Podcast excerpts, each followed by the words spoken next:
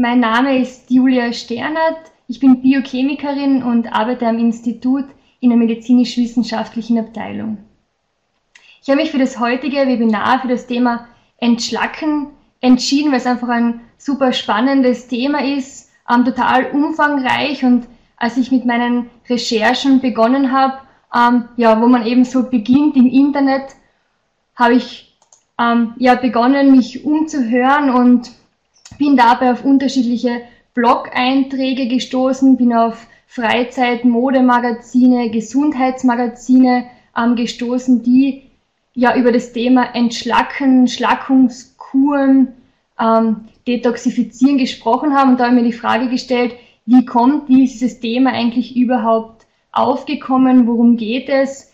Ist es einfach nur ein Marketing-Tool, damit man ähm, ja, Detox-Säfte besser verkaufen kann oder steckt doch ein tieferer Sinn hinter dem ähm, Begriff Entschlacken? Und so habe ich mich auf die Suche nach dem Ursprung, nach der ursprünglichen Definition des Themas Schlacken begeben und bin in diesem Zusammenhang auf die Metallurgie gestoßen. Die Metallurgie ist die Wissenschaft der Gewinnung der Metalle aus Erzen. Und in der Metallurgie bleibt ein glasig kristalliner Rückstand über, der nicht verwertet werden kann. Und ja, der muss eingelagert werden als Sekundärrohstoff, kann man ihn nur ähm, ja, in ganz bestimmten ähm, Situationen, unter bestimmten Bedingungen weiterverwerten und sonst lagert sich der, lagern sich diese Schlagstoffe einfach im Körper oder im in der Metallurgie bleiben sie einfach über und man kann sie nicht weiterverwerten. Hier gibt es also eine schöne Definition im Körper, Schlacke im Körper, da sieht es etwas anders aus, das kann nicht genau definiert werden. Ähm, es gibt mehrere Definitionen und ich habe mir gedacht, ja, ich bringe Ihnen am heutigen Abend einmal so ein paar Definitionen mit. Die erste ist sehr interessant ähm, Schlacke sind Stoffwechselendprodukte, die nicht restlos verwertet und so im Körper zwischengelagert werden. Man findet auch, Schlacke sind im Fettgewebe gespeicherte Schwermetalle und Pestizidverbindungen, sind im Bindegewebe abgelagerte Säuren und Eiweißbausteine. wenn man sich diese drei Definitionen nochmal genauer ansieht, dann merkt man, ähm, oder dann ja, wird einem schnell klar, es handelt sich eigentlich bei allen Definitionen um Ablagerungen, um Verbindungen im Körper, die der Körper nicht verwerten kann und die so im Körper eingelagert werden und ja, nicht wirklich positive Auswirkungen auf den Körper haben. Und in weiterer Folge bin ich auf eine sehr, sehr spannende Definition gestoßen, natürlich spannend für uns vom Institut Allergosan, da wir uns ja mit der Darmgesundheit beschäftigen. Und da bin ich auf die Definition gestoßen, dass Schlacken Ablagerungen im Darm sind. Und ja, eigentlich rund um diese Definition habe ich das heutige Webinar aufgebaut und ich habe mir gedacht, im Zuge des Webinars schauen wir uns an, wie Giftstoffe in unseren Körper gelangen, sprich wie sind die Aufnahmewege, was passiert damit im Körper, wie verwertet, ähm, verwandelt der Körper diese Schad- und Giftstoffe und wie leiten wir sie wieder aus. Und der erste Punkt ist natürlich, wie gelangen diese Giftstoffe, Schadstoffe eigentlich primär in unseren Körper und warum ist es eigentlich so? Und Schadstoffe oder Gifte können eben über die Haut, über die Lunge und den Darm in unseren Körper gelangen. Wie genau das ausschaut, haben wir hier im ersten Beispiel der Haut. Die Haut ist nämlich ein Grenzorgan. Das ist im Schnitt beim erwachsenen Menschen rund zwei Quadratmeter haben wir Hautfläche und diese Haut schützt uns. Wir wissen ja, wenn wir uns abduschen, geht ja auch nicht das ganze Wasser in unseren Körper, sondern es perlt von der Haut ab. Wir können uns abtrocknen, sprich die Haut ist ein Grenzorgan und schützt uns vor gasförmigen flüssigen und festen Fremdsubstanzen. Und wie wir hier wunderbar sehen. Ich habe hier meinen Pfeil.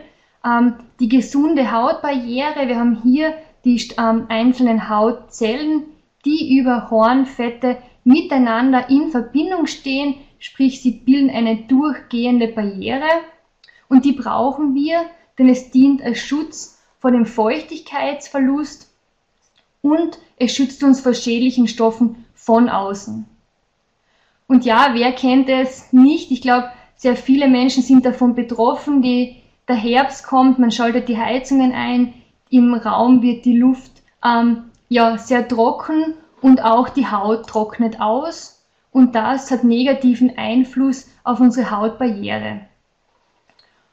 Und zwar sehen wir hier, unsere Hautzellen sind nicht mehr so dicht miteinander verbunden wie zuvor bei der gesunden Haut. Wir haben hier Abstände zwischen unseren Hautzellen und dadurch können, ähm, ja, kann die Feuchtigkeit, einen erhöhten Feuchtigkeitsverlust und zugleich können Fremdstoffe leichter in die Haut eindringen und wir nehmen so über die Haut ähm, Allergene, Krankheitserreger und vieles mehr auf.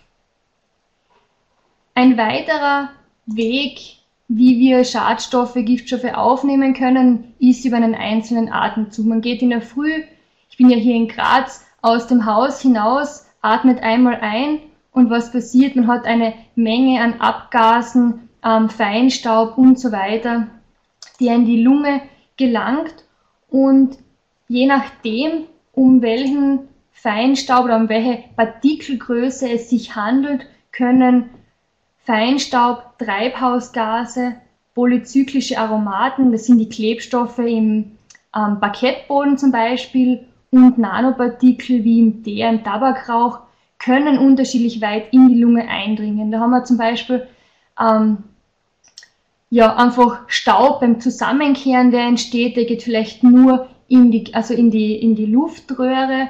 Dann haben wir aber auch ultrafein, ähm, ultrafeinpartikel, die können bis in die Alveolen, sprich in die, bis in die kleinsten Teile der Lunge vordringen, dort immunologische Reaktionen auslösen. Und wie wir wissen, die Alveolen stehen ja im direkten ähm, Zusammenhang mit den Blutgefäßen das heißt, wir haben hier durch einen Atemzug den direkten Austausch von diesen Feinstaubpartikeln, von diesen Schadstoffen mit dem Blutkreislauf. Und das, ähm, das kommt jeden Tag vor. Das heißt, man nimmt wirklich jeden Tag, wenn man nicht gerade irgendwo ja, außer einer Stadt wohnt, nimmt man vermutlich jeden Tag Feinstaub auf. Und der dritte sehr, sehr wichtige Aufnahmeweg ist über die Nahrung man kann es fast nicht vermeiden, möchte man sagen, wenn man in den Supermarkt geht und selbst wenn man Obst und Gemüse kauft, ist es einfach so, dass aus der konventionellen Landwirtschaft stammendes Obst und Gemüse ist einfach behandelt mit Insektiziden und Pestiziden. Und ja, der einzige Weg, dem auszuweichen, wäre Biogemüse oder selbst angebautes Gemüse im Garten. Dann Konservierungsstoffe, ähm, so gut wie jedes fertige Lebensmittel oder Fertigessen enthält Konservierungsstoffe sowie auch Farbstoffe, Gärstoffe und die Schimmelpilze. Wer hat noch nicht ein Brot, Stück Brot gegessen, wo vielleicht am Rand schon ähm, ein kleiner Schimmelpilz war? Die Dosis ähm, macht das Gift, sprich wenn man einmal einen Schimmelpilz isst, wird man nichts spüren aber es kommt immer darauf an, wie viel dieser Schadstoffe nehmen wir denn täglich über die Nahrung auf. Und im Zuge dessen, und da wir uns ja auch mit Darmgesundheit und somit auch mit der Verdauung hier im Institut beschäftigen, ähm, habe ich mir gedacht, ich bringe noch einmal kurz eine Animation mit, wie die Verdauung ähm, funktioniert. Und die Verdauung beginnt, wir wissen ja bereits im Mund. Wir nehmen Nahrung, also wir nehmen am Beißer Essen und durch mechanische Zerkleinerung ist, also es ist der erste Schritt unserer Verdauung. Zugleich wird die Nahrung mit Speichel vermischt und der Speichel dient ihm als Gleitmittel und zudem enthält er ähm, das Enzym die Amylase, die Polysaccharide bereits im Mund in, ähm, also in ähm, Einfachzucker aufspaltet und dieser mechanisch zerkleinerte Nahrungsbrei gelangt dann über die Speiseröhre in den Magen. Der Magen hat ein Fassungsvermögen von 1,5 bis 2 Liter und hier sammelt sich der gesamte Nahrungsbrei und der verweilt, je nachdem, was man gegessen hat, unterschiedlich lang im Magen. In der Magenwand selbst sitzen unterschiedliche Zellen. Einerseits die Hauptzellen und die Hauptzellen produzieren das noch nicht aktive Enzym, das Pepsinogen. Und das Pepsinogen braucht Salzsäure, um zum aktiven Pepsin umgewandelt zu werden. Und ja, der menschliche Körper ist einfach ein Phänomen, denn ähm, es sitzen auch Belegzellen in unserer Darmwand und die Belegzellen produzieren die Salzsäure, durch die das inaktive Pepsinogen zum aktiven Pepsin umgewandelt werden kann und so Proteine verdauen kann. Da das Pepsin auch von dem Kollagen, welches im Bindegewebe, nämlich in, unserem, in unserer Magenwand sitzt, nicht Halt machen würde, muss sich die Magenwand ja vor der Selbstverdauung schützen und aus diesem Grund haben wir die Nebenzellen, die den Schleim produzieren und mit diesem Schleim wird das Innere des Magens ausgekleidet. Hier haben wir eine, eine Schleimhautschicht. Nach dieser Zeit im Magen wandert der Nahrungsbrei weiter in den Dünndarm und ähm, der erste Teil des Dünndarms, der Zwölffingerdarm. Und hier ähm, kommt es zum Zusatz von Galle und Sekreten aus der Bauchspeicheldrüse, zwei Sekreten, die erneut sehr enzymreich sind und daher sagt man auch, eigentlich die Verdauung findet eigentlich im Dünndarm statt. Hier findet der Aufschluss der Nahrung statt, Resorption von Nährstoffen und schon der erste Teil der Resorption von Wasser. Und die aufgeschlossene Nahrung, die Teile der Nahrung, die nicht aufgenommen worden sind, wandern weiter in den Dickdarm. Und hier im Dickdarm haben wir eben die Funktion der Wasserresorption und zugleich der Feinregulation des Elektrolythaushalts. Das heißt, Natrium, Kalium, Chloridionen werden hier, je nachdem, ob sie benötigt werden oder nicht, aufgenommen oder ausgeschieden. Und was sehr wichtig ist, der Stuhl wird hier im Dickdarm geformt, transportiert und ähm, dann eben ausgeschieden. Und was vor allem für uns sehr interessant ist oder sehr wichtig ist, ist, dass der Hauptanteil der Darmflora, sprich unserer Darmbakterien, der sitzt im Dickdarm. Und wenn die Verdauung wunderbar fun funktioniert, wenn wir keinerlei ähm, Verdauungsprobleme haben, dann ist zumeist auch unsere, unser intestinales Mikrobiom im Gleichgewicht und dadurch können auch Vitamine, Mineralien, Energieträger, Spurenelemente und Wasser kontrolliert aufgenommen werden und potenziell gefährliche Substanzen, sprich Pathogene, können ausgeleitet werden.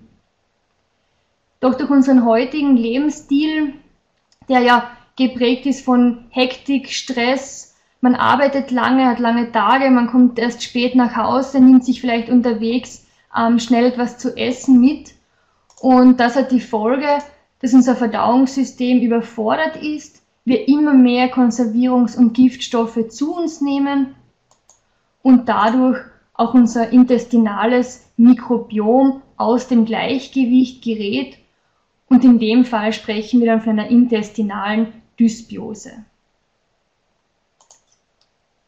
Wenn wir von einer intestinalen Dysbiose sprechen, dann sprechen wir immer von einem zu wenig an Kommensalen, sprich guten Bakterien. Und zu den guten Bakterien, die auch die Säuerungsflora ausmachen, zählen Lactobacillen, Bifidobakterien und Lactokokken. Und wie ich gerade gesagt habe, es sind die ähm, Bakterien, die die Säuerungsflora ausmachen, das heißt, sie sorgen für einen sauren pH-Wert im Darmbereich. Wir wissen ja, der Magen ist sehr, sehr sauer und einen pH-Wert so rund um zwei und hin zum Rektum steigt der pH-Wert etwas an. Wir kommen aber nie in den basischen Bereich, sondern unsere kommensalen Bakterien fühlen sich wohl, ja, wenn wir einen leicht sauren pH-Wert im Darm haben. Und wenn wir jetzt ein zu wenig dieser kommensalen Bakterien haben, dann steigt in weiterer Folge auch der pH-Wert an. Und dadurch spielen wir den Pathogenen eigentlich in die Karten, denn wir schaffen genau das Milieu, das die Pathogenen gern haben. Nämlich eines, das nicht so sauer ist. Das heißt, wir haben zu wenig kommensale Bakterien, das heißt, die Pathogenen haben Raum, um sich anzusiedeln und weil das Milieu für sie auch passt, können sie sich vermehren. Und wie spüren wir das? Wir spüren das aufgrund oder im Sinne von unspezifischen Verdauungsbeschwerden. Das kann von Verstopfung über Durchfall, über Blähungen, aber auch hin zu Müdigkeit, Erschöpfung, Kopfschmerzen, einfach unspezifische Beschwerden, wenn man sich nicht sicher ist, wo kommen die her? Und im ersten Moment würde man die auch ja nicht gleich mit dem Darm assoziieren. Es kann natürlich sein, dass man stressige Phasen hat, dass die Darmflora aus dem Gleichgewicht gerät, doch das muss auf keinen Fall ein Dauerzustand sein, nämlich man kann etwas gegen eine intestinale Dysbiose machen, man muss einfach darauf schauen, wie man lebt, was man zu sich nimmt, man muss ja Wert legen auf eine ausgewogene, qualitativ hochwertige Ernährung, ausreichend Schlaf, der Körper braucht die Ruhephasen, so wie der Körper auch die Bewegung braucht. Denn durch moderate Bewegung ja, regt man das Immunsystem an und auch die Verdauung. Wenn das nicht immer ganz so hinhaut, dann kann man natürlich den Darm unterstützen, nämlich indem man ihm Probiotika zuführt. Im Spezifischen habe ich hier als Beispiel mitgebracht das Omnibiotik 10 oder Omnibiotik 10AD, wie es in Österreich heißt. Und mit Hilfe des Omnibiotik 10AD führt man dem Körper zehn hochaktive Bifidobakterien und Lactobacillen zu. Das heißt, man fügt ihnen genau die Bakterien zu, die für die Säuerungsflora wichtig sind, wodurch der pH gesenkt wird und wir haben wieder ein optimales Milieu für unsere kommensalen Bakterien. Dadurch verdrängen wir die Pathogenen und die Kommensalen haben wieder Raum, sich anzusiedeln und sich zu vermehren. Zusätzlich haben die zehn hochaktiven Bakterienstämme, die in Omnibiotik 10 enthalten sind, die Eigenschaft, ähm, dass sie die Zytokinproduktion verbessern, sprich sich positiv auf das Immunsystem auswirken und auch die Schleimhautbarriere stärken. Und die Schleimhaut ist sehr, sehr wichtig, denn es ist der Ort, in dem die Bakterien ansiedeln. Wenn keine Schleimhaut im Darm vorhanden ist, dann könnten sich die Bakterien auch nicht ansiedeln. Und so kann man ja seinen Körper unterstützen mit Omnibiotik 10 für ihre Balance im Darm. Wenn jetzt aber eine intestinale Dysbiose vielleicht schon über längere Zeit ähm, ja, vorhanden ist und man sich eigentlich nie sicher war, was es ist, dann kann es auch ähm, weiterführende Konsequenzen, negative Folgen haben. Und zwar ist es der unkontrollierte Stoffaustausch, einfach das ähm, Filtersystem des Körpers ist defekt. Und dann geschieht Folgendes, nämlich dann können diese Schadstoffe und Giftstoffe, die ich im Übermaß über die Nahrung aufnehme, können dann aus dem Darm austreten und in die Blutbahn gelangen. Und wie genau das funktioniert, ähm, schauen wir uns hier an. Also wir starten noch einmal mit der intestinalen Dysbiose und was einhergeht mit einer länger bestehenden intestinalen Dysbiose, ist zumeist eine stille Entzündung, auch Silent Inflammation genannt. Und diese Entzündungen kann man in einer Koloskopie nicht nachweisen, sie sind aber hier und sie, ja, sie brodeln so vor sich hin und dadurch ähm, kommt es oft zu einer Störung der Barrierefunktion. Wie wir hier sehen, ich zeige das noch einmal, wir haben hier die einzelnen Epithelzellen und diese Epithelzellen sind dicht über Tight Junctions verbunden. Das sind Membranproteine, die die einzelnen Zellen miteinander verbinden und stark zusammenhalten. Wenn wir uns zurückerinnern auf eine der ersten Folien, da haben wir die Hautbarriere gehabt. Auch bei der Hautbarriere waren die einzelnen Zellen miteinander ähm, verbunden. Und ja, wenn jetzt eine längerfristig eine stille Entzündung vorherrscht, dann sieht man hier, zwischen den Epithelzellen öffnet sich ein Raum. Die Tight Junctions lösen sich, öffnen sich und es entstehen Gaps, das heißt Öffnungen zwischen den Zellen und das nennt man auch ein Leaky Gut. Bei einem Leaky Gut hat man eine gesteigerte Darmpermeabilität, eine gesteigerte Durchlässigkeit der Darmwand. Und was dadurch passieren kann, ist, dass wir eben genau diesen kontrollierten Stoffaustausch verlieren und auch Schadstoffe und Gifte und Substanzen, die wir nicht im Blut, nicht im Körper haben wollen, die eigentlich ausgeschieden werden sollten, können in die Blutbahn übertreten und das nennt man auch die Translokation von Endotoxinen. Was genau Endotoxine sind, darauf komme ich gleich zu sprechen, aber spielen wir das Rad ein bisschen weiter. Ähm, es kommt zur Translokation von Endotoxinen, zu einer erhöhten Endotoxinämie im Blut und wer, wer bekämpft diese oder wer steuert dieser erhöhten Endotoxinämie im Blut entgegen? Es ist die Leber. Aber nun stellt sich die Frage, muss es überhaupt so weit kommen oder kann ich davor ähm, ja, schon eingreifen, intervenieren und ja, das kann ich. Nämlich mit den Huminsäuren. Huminsäuren sind ubiquitäre, natürlich vorkommende Abbauprodukte von Pflanzen und die haben die spezifische Eigenschaft, dass sie Toxine und Schadstoffe bereits im Darmlumen binden über chemische Bindungen und damit Komplexe bilden, die ausgeschieden werden können. Das heißt, man gibt den Toxinen und schädlichen Substanzen keine Chance, durch die Darmwand ins Blut einzutreten.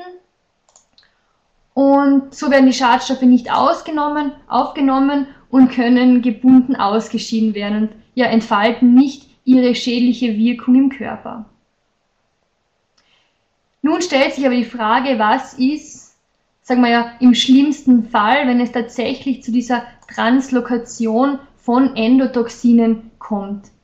Endotoxine sind chemische Verbindungen, es sind Zerfallsprodukte von Bakterien und es ist etwas ganz Natürliches, nur normalerweise verbleiben sie im Darmlumen und werden ausgeschieden. Liegt jetzt aber so wie in unserem Fall, wie das hier das Szenario haben, liegt ein Leaky Gut, sprich eine gestörte Barrierefunktion vor, dann kommt es zu erhöhten Endotoxinwerten im Blut.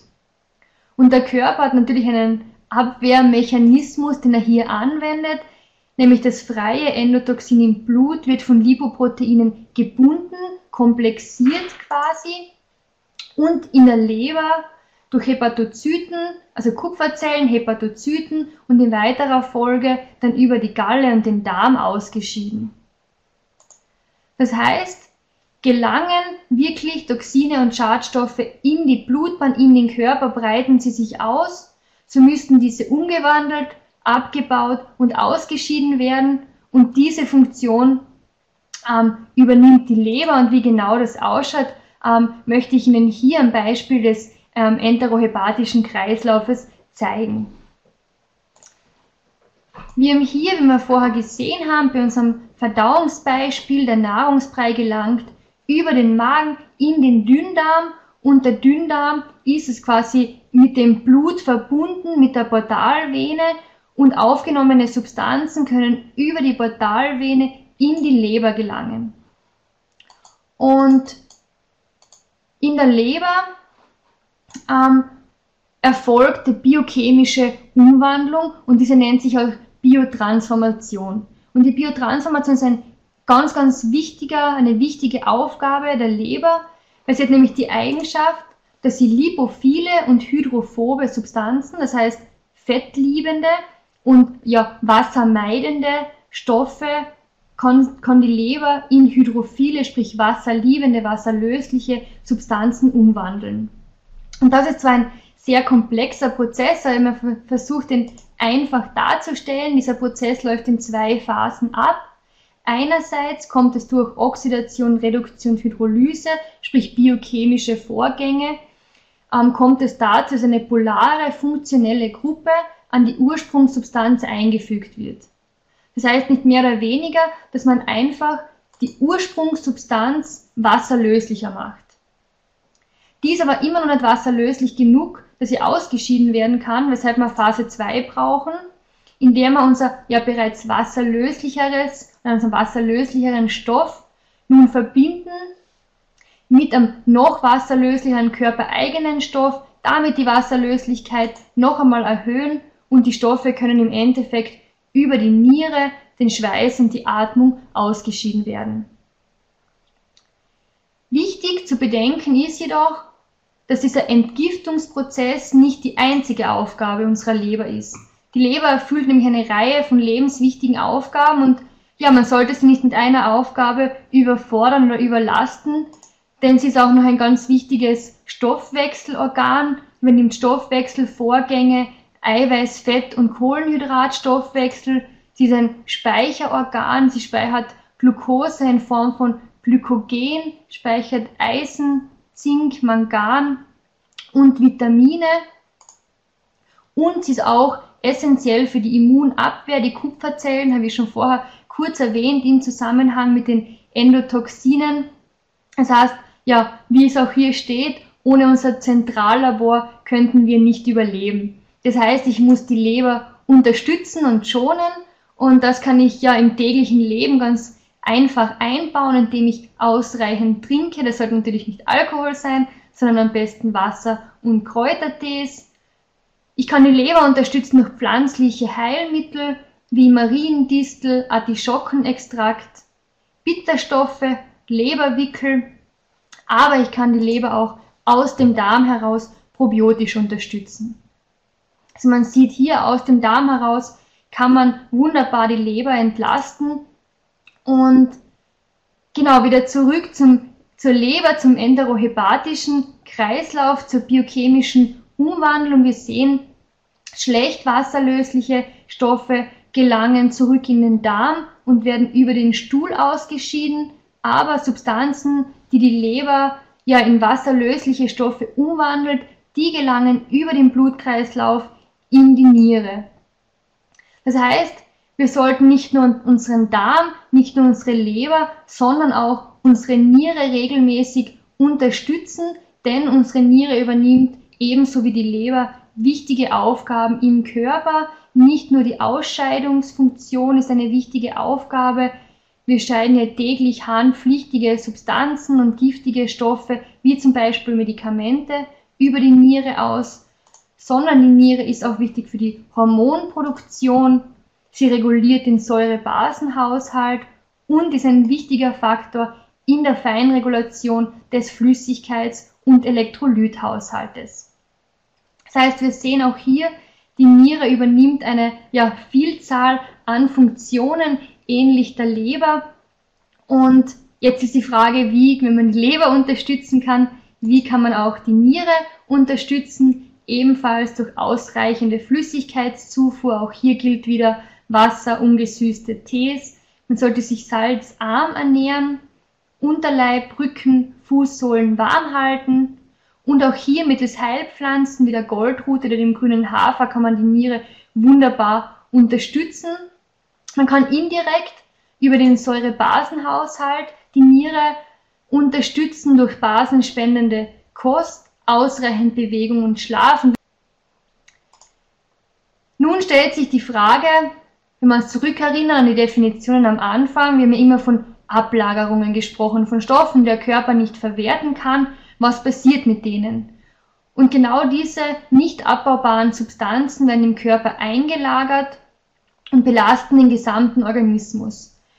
Und aufgrund dessen haben wir gedacht, ich bringe heute etwas neuere Forschungsergebnisse mit, nämlich wenn die Leber schädliche Stoffe nicht ausreichend enttoxifizieren kann, sprich unschädlich machen kann, dann kann es sein, dass diese Toxine und Schadstoffe bis ins Gehirn gelangen, nämlich über die Darm-Leber-Hirnachse. Und hier sieht man ausgehend vom Darm. Man sieht hier schon die, Häuf also die Menge an Blutgefäßen. Es geht weiter durch die Leber bis ins Gehirn und im Gehirn können diese toxischen Substanzen durch die Blut-Hirn-Schranke ins Gehirngewebe übertreten und ihre Wirkung ausüben.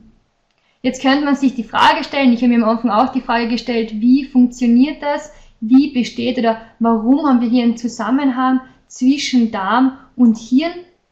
Und ähm, ja, zuvor noch ein kurzer Exkurs. Die Mikroglia, wenn diese toxischen Substanzen, Substanzen, diese Schadstoffe ins Gehirn gelangen, dann haben wir im Körper natürlich wiederum einen Abwehrmechanismus und dieser Abwehrmechanismus Das ist die Mikroglia. Die Mikrogliazellen werden auch als Aufräumtruppe des Gehirns bezeichnet. Es sind Zellen des endogenen Verteidigungs- und Immunsystems des Gehirns und sie haben die Aufgabe der Phagozytose von Fremdkörpern und Zellfragmenten. Das heißt, sie bauen einfach Fremdkörper und Zellfragmente ab und schützen uns, schützen unser Gehirn vor Neuroinflammation, das heißt Entzündungen im Gehirn. Und die Mikroglia ist im Weiteren auch am Immunsystem, und im Immunsystem spielt sie eine Rolle, nämlich ähm, als Funktion der Antigenpräsentation. Und jetzt kann man sich immer noch die Frage stellen, wo ist hier der Zusammenhang mit dem Darm? Und das sind unsere Darmbakterien und die Darmbakterien sind eben genau für die Reifung dieser Mikroglia mitverantwortlich. Und wie das ausschaut oder wie genau der Zusammenhang ist, der besteht aufgrund der kurzkettigen Fettsäuren. Das sind einfach Fettsäuren, die maximal sechs Kohlenstoffatome aufweisen und dazu zählen vor allem Butyrat, Propionat und Acetat. Und diese kurzkettigen Fettsäuren werden von spezifischen Darmbakterien im Dickdarm gebildet. Ein ganz ein wichtiger ein wichtiges Bakterium ist das Fecalibacterium Prausnitzii und diese kurzkettigen Fettsäuren gelangen dann über das Gehirn, äh, über das Blut ins Gehirn, wo sie wirken und Einfluss nehmen auf die Reifung der Mikrogliazellen und so ähm, ja, dabei helfen, Entzündungsreaktionen schnell und effizient zu bekämpfen. Das wäre der Optimalfall. Doch wie schaut's aus, wenn bereits eine Dysbiose im Darm vorliegt, wenn ich ein Leaky Gut habe? Und zwar ist es folgendermaßen, wie wir ja zuvor schon besprochen haben, die, wenn ich eine intestinale Dysbiose habe, dann habe ich ein zu wenig an kommensalen Bakterien. Und spannend ist, nur 20% unserer Darmbakterien können überhaupt kurzkettige Fettsäuren produzieren. Sprich, wenn ich jetzt schon zu wenig kommensale Bakterien habe, dann ja, ist meine Wahrscheinlichkeit, dass einige von denen kurzkettige Fettsäuren produzieren, auch relativ gering. Das heißt, in weiterer Folge habe ich vermutlich ein zu wenig an Bakterien, die kurzkettige Fettsäuren produzieren. Zusätzlich habe ich eine erhöhte Toxinbelastung, eine Öffnung der Tight Junctions und die Toxine, die Toxinbelastung im Körper steigt an. Im nächsten Schritt, weil wir von der Darm-Leber-Hirnachse sprechen, gelangen diese toxischen Substanzen über das Blut in die Leber. Die Leber kann diese Schadstoffe nicht vollständig abbauen, weil es einfach zu viel ist und die Schadstoffe gelangen über das Blut ins Gehirn. Und im Gehirn hat es natürlich auch gravierende Folgen. Starten wir mal beim zu wenig an kurzkettigen Fettsäuren im Darm bedeutet zugleich auch, dass ich zu wenig kurzkettige Fettsäuren im Gehirn habe. Und wie wir vorher gehört haben, sind die verantwortlich für die Reifung der Mikroglia, sprich ein zu wenig an kurzkettigen Fettsäuren hat eine negative Auswirkung auf die Reifung der Mikroglia und zugleich aber erhöhte Toxinbelastung. Das bedeutet, dass die Schadstoffe im Gehirn, die Gifte, die Toxine nicht ausreichend abgebaut werden können, es zu veränderten Immunreaktionen kommt und das wiederum kann zu Depression, Migräne bis hin zur Neuroinflammation führen. Und Neuroinflammation liegt vor bei neurodegenerativen Erkrankungen, wie das zum Beispiel bei Morbus Alzheimer, Morbus Parkinson und Multiple Sklerose der Fall ist.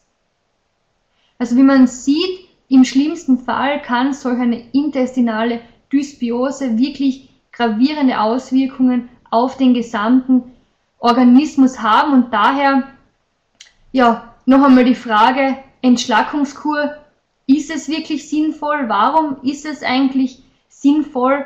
Und wenn wir noch einmal unseren Lebensstil anschauen, er ist oft von Stress und Hektik geprägt ähm, einhergehend mit einem ungesunden Lebensstil und der täglichen Aufnahme von Schad- und Giftstoffen, die natürlich eine Dysbiose begünstigen, wodurch man die erhöhte Darmpermeabilität uns ja anzüchten und es zu einer erhöhten Toxinbelastung kommt. Am Anfang kann die Leber eben noch gut umgehen mit dieser erhöhten Toxinbelastung, doch irgendwann kommen wir an einen Punkt, im zunehmenden Alter funktioniert die Leber auch meist nicht mehr so ähm, wie gewollt und es kommt zu einer Verteilung der Schadstoffe im Körper über das Blut. Wie gerade gesagt, die Leber kann das zu viel an Schadstoffen nicht abbauen und die Schadstoffe gelangen bis ins Gehirn. Das heißt, ich finde es auf jeden Fall sinnvoll, ähm, wenn man seinem Körper etwas Gutes tut, wenn man seinen Körper, seine Organe unterstützt, damit es gleich überhaupt nicht so weit kommt, dass die Toxine im ganzen Körper ausbreiten können. Und ja, der erste Schritt zu einem gesunden Darm ist eine bewusste Lebensführung, hochwertige Kost auf dem Biomarkt einkaufen gehen, frisches Obst und Gemüse einkaufen, ballaststoffreiche Nahrung. Unsere Darmbakterien lieben Ballaststoffe, das ist auch Nahrung für unsere Darmbakterien, damit sie sich vermehren können. Die Zufuhr von ausreichend Flüssigkeit für unsere Leber, für unsere Niere, ausreichend Bewegung, aber auch die Ruhephasen. Wir brauchen einfach, dass einmal der Körper runterfahren kann, dass er sich erholen kann. Wenn man immer aktiv ist, dann hat das auch negative Auswirkungen.